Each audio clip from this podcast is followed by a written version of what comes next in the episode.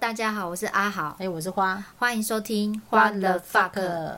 今天呢，我们要来聊一个稍微比较严肃一点的话题啦，就是职场上的霸凌事件。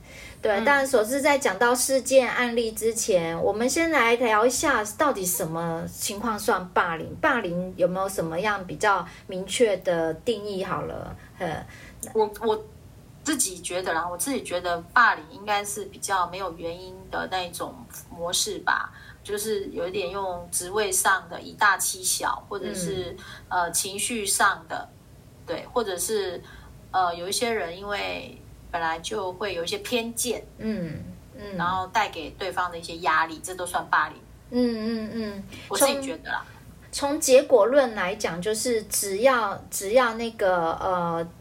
只要当事者呢，他的身心已经受到影响，这个是跟原来健康的状态已经不一样了。那从结果论可以说他是应该就受到霸凌的影响。可是，可是这种霸这种结果的产生，其实可能不一定是上对下，因为等一下花姐会有可能是平行案例，对，也有可能是来自于诶下对上，或是来自于工作量太大，单纯的工作量太大、嗯、等等不同的形式产生的啦。对，没错。对，那而且你知道，其实像呃呃，我们刚进社会应该二十几年前那时候啊，嗯，我们那时候的长官局长啊，对，他那时候其实对下面的人都会摔公文哎，对啊，尤其是对男生特别的严厉，很凶哦，对哦，所以那算霸凌吗？可是，在我们那个年代，其实我们都不太讲霸凌哎，我不知道为什么，好像那个时候好像都觉得一切都是正常的。对，在在我们那个年代，都觉得 啊，我就是事情没做好，或者是啊，我就是局长问的这个东西资料，我就是不够清楚这样。我们真是贱骨头呗，我们。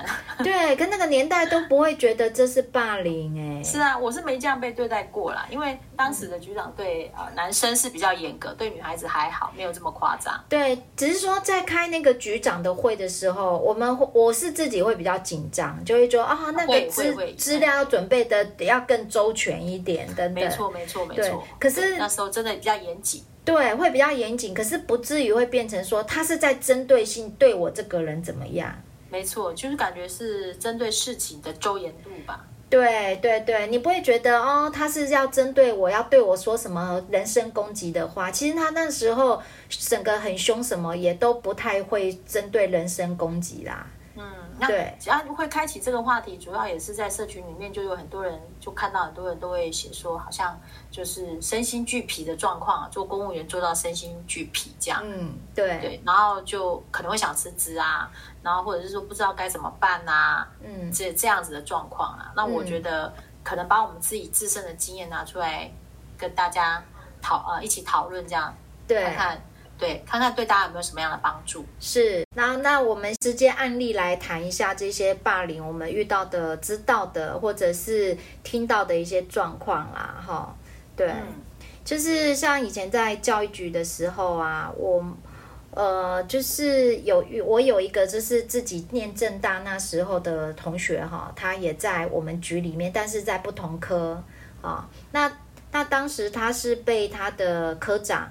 呃，用精神的霸凌的方式，他那个精神霸凌就是说，呃，可以讲是比较文青，他不是丢公文的那一种。比如说，就是到了县会刊的现场之后，他会当众当着大家的面，然后就会对对那个我同学就说：“哎，你来干嘛？没人叫你来啊，你为什么要来？”可是事实上是科长叫他去的。对，哦，这很讽刺哎，最讨厌这种人了。对，然后他就整个就。就只是他就觉得丢脸到家，然后类似这样的情况层出不穷。比如说开会也是会这样。我觉得他这个应该是已经对这个有成见了，对对，然后用这种方式在、嗯、呃霸凌这个人。对，他是已经被针对了，对，有点职权上。对，那所以我那个同学他就后来就受不了，他就上调到躲到学校里面去当当那个干事，然后就待了好像四五年这么久，然后一直到我父子也到学校去当那个呃组长，然后我们在在那个呃那个公训处遇见遇见之后就开始我就聊聊几次，我就还是劝他就是说，像这样的坏主管真的。虽然不能说没有，可是你不会常常遇到，因为你已经遇过最坏的，你不会一直那么倒霉遇到坏主管，所以你不要一直，嗯、因为他还很年轻呢。然后我就觉得他就一直躲在学校里面，根本太浪费人生了。哦，对，应该说他害怕再遇到这样的人吧？对，他有说，其实学校也有主管啊。对，可是学校的老师大部分都不至于，不至于会。哦、学校老师们秉持着教育哎爱，对，嗯，对，哎、哦，对啊，所以我就我就是叫他自己先想想，你能够接受自己还要在学校二三十年这样终老到退休吗？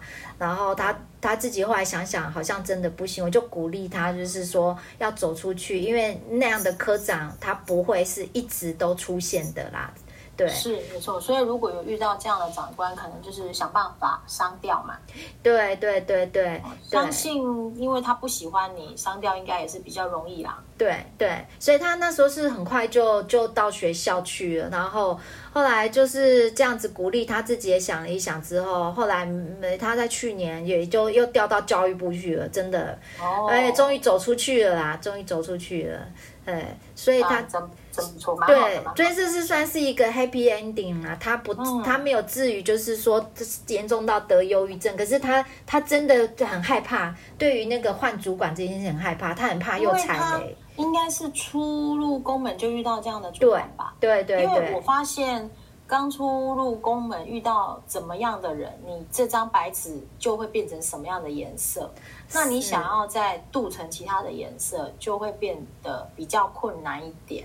对对、嗯，所以他算运气不好，就是一开始有遇到这样的主管啦。嘿，嗯，对，那那也还好，他有走出来。嗯，对，而且他那样的年纪，可能在。情商上面他自己还没有办法做很好的调试，是是，所以他就是太小，对，所以他就是一直用躲避的方式啦去面对这样子。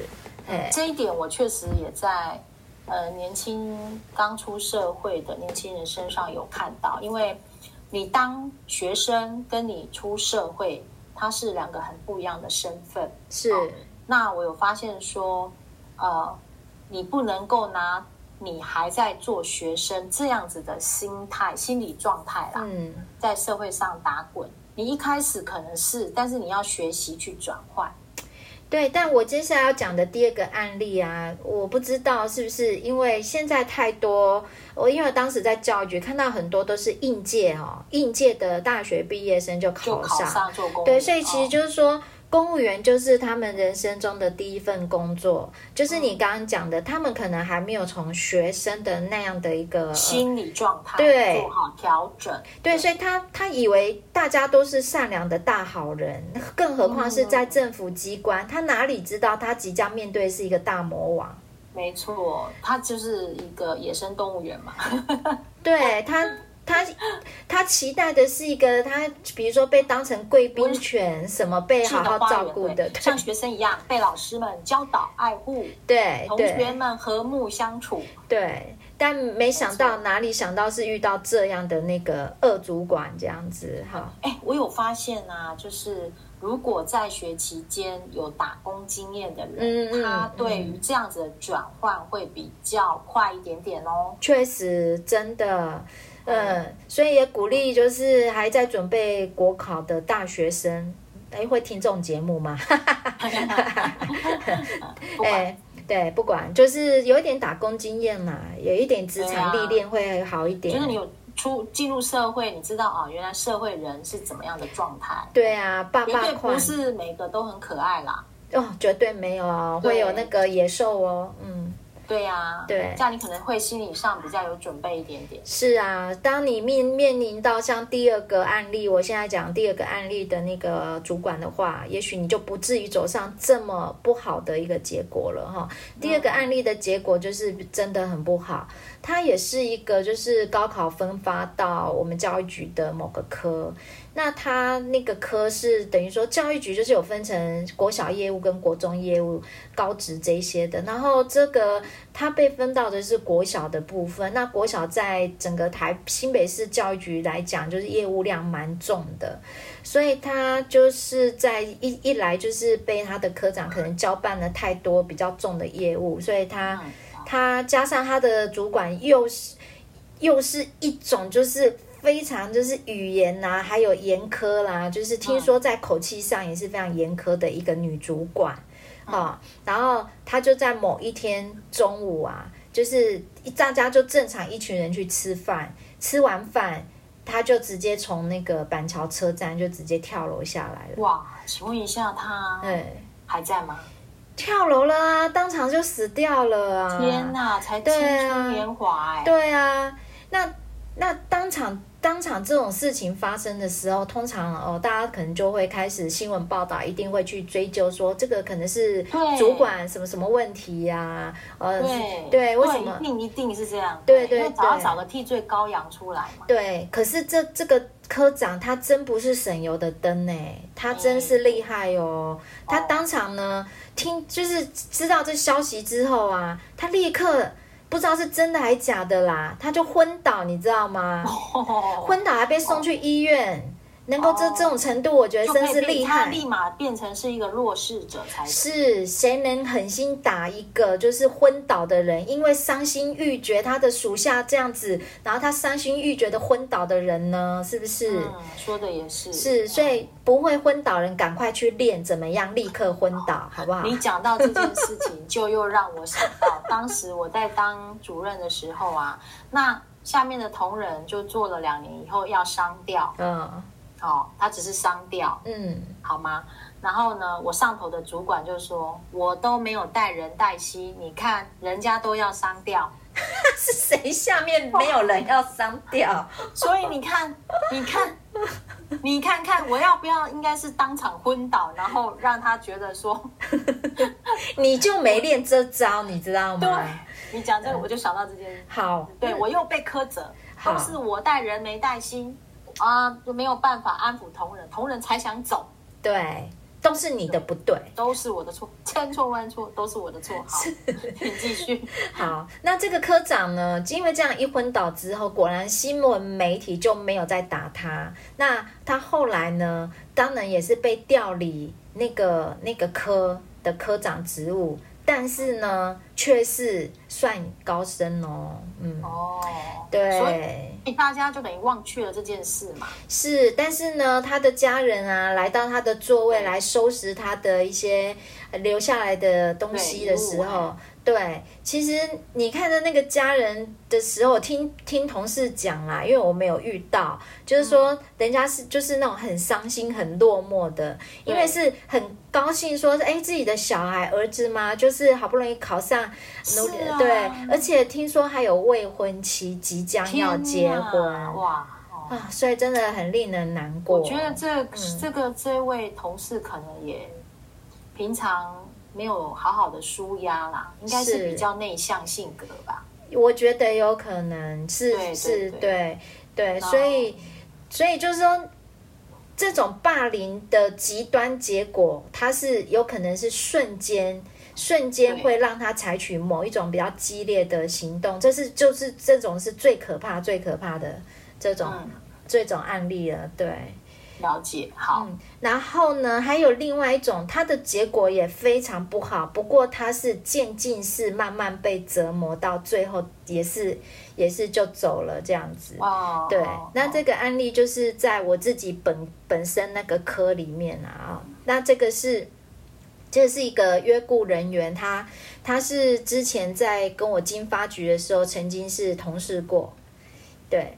那他后来就是希望再再回来，就是到我们教育局，就是继续担任约聘雇人员这样子。然后我当时就觉得他以前，因为他学法律的，他其实很严谨的一个人，对。然后我就又就是有推荐他就进来。那进来了之后呢，他因为就学法律背景，所以当时被我们的科长就重用。就是一交付他去处理一些很复杂的成年哦都无法处理的土地案件，嗯、对。那在处理这个土地案件过程中，因为他很投入，因为他是很很负责、很认真的人，然后因为去要把 要把那个土地案件又要把它收回，所以他面临了很多很大的压力。对，嗯、那这些压力呢，他就自己不断去承受，然后压力不断累积起来。他没有有一个鼓掌可以一起讨论吗？哎，他当时的鼓掌其实因为他们都不懂得如何处理那个土地问题，对，哦、嗯，是，就是，呃，所以他后来呢，他他。变成变成没有人可以讨论，也没人可以带啊，就是自己去想说怎么处理这些土地案件啊。当然，这些土地案件里面都牵涉到常常很多，就是呃地主的抗争呐、啊，好，还有议员的压力呀、啊、等等的。对，所以他其实在在确诊为忧郁症之前，他已经开始有一些症状，但当时。我不懂那些症状，原来就是可能忧郁症的前兆哦。它包含就是说，他开始就是会身体一直痒，怎么痒？然后他那时候看了好多个中西医，始终好不了。然后呃，从开始会有一些就是身体一直痒这个小毛病开始，然后到后来变得比较明显，就是他的体重开始变瘦了。嗯，然后瘦到是，我，我相信他应该。最开始是没办法好好睡觉，对，但是没办法好好睡觉这个部分他就没跟我们讲，但是他会显示在他身体，比如说就会便秘，然后痒，很身体很痒，对，然后再来就是开始大家都发现失调，对，然后大家就开始发现他变瘦了，对，然后开始他就变得不爱跟大家讲话了，嗯，对，然后后来他就很不好意思的跟我说他要去看病，因为他开始在看身心科。因为中医也看不好，中医就建议他可能就去看身心科，对，然后再来就变成他几乎没有办法进办公室的时候，他几乎没办法走路，这么夸张？没办法？对，他当时的状况就是这样，应该是有点恐慌的。可是当时就在甚至在这个时候，我们科长还是没有帮他调整任何的职务。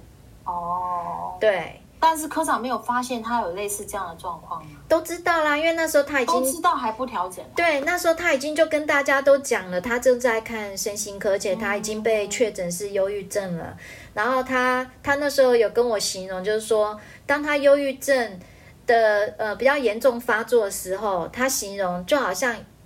电突然会插头被拔掉一样，他整个人，我，我懂啊，整个人会没电，那是他没办法控制的。神经失调的时候就是这样啊，啊，那时候就虚弱了啊。那时候我真的是，我觉得我完全不理解忧郁症的严重性，我只有只有一直给他鼓励，加油啊，你要努力啊，你要加油啊。结果不知道，其实加油对忧郁症的人来讲是越加越可可怕。嗯，因为我们不是不想加油。对对，是我根本加不起来。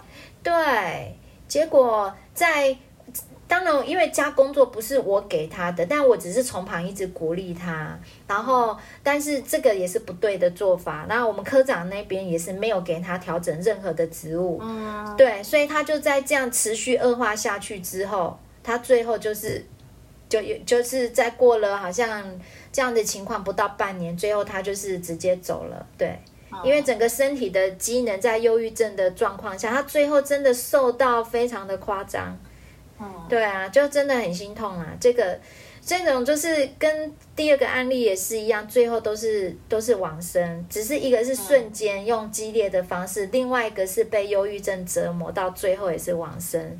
对，那这个这个是我自己本科的同仁，所以我感感每次后来只要听到忧郁症，我都非常的。非常的有感，这样子，对，嗯，我我可以理解那种感觉，因为我自己身体也经历过类似的状况。对，哎，其实那个真的不是我不想控制，而是我不知道我要怎么控制我自己，或者是说我没有想要这个样子，但是我就是郁症乏力。对。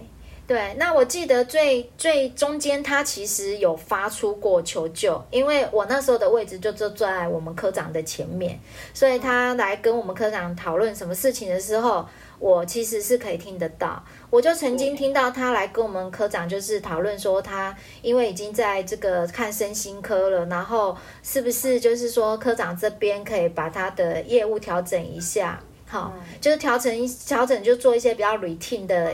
我们是有那样的工作，对，对，可是我们科长居然跟他说：“你的抗压力，你是男生，你的抗压力你要强一点，你这样抗压力太低了。”我就整个哦天哪，嗯，对，你知道我我要辞职的就去年吧，去年前年那时候，整个那个呃，好像人事单位他们就在推一些类似做。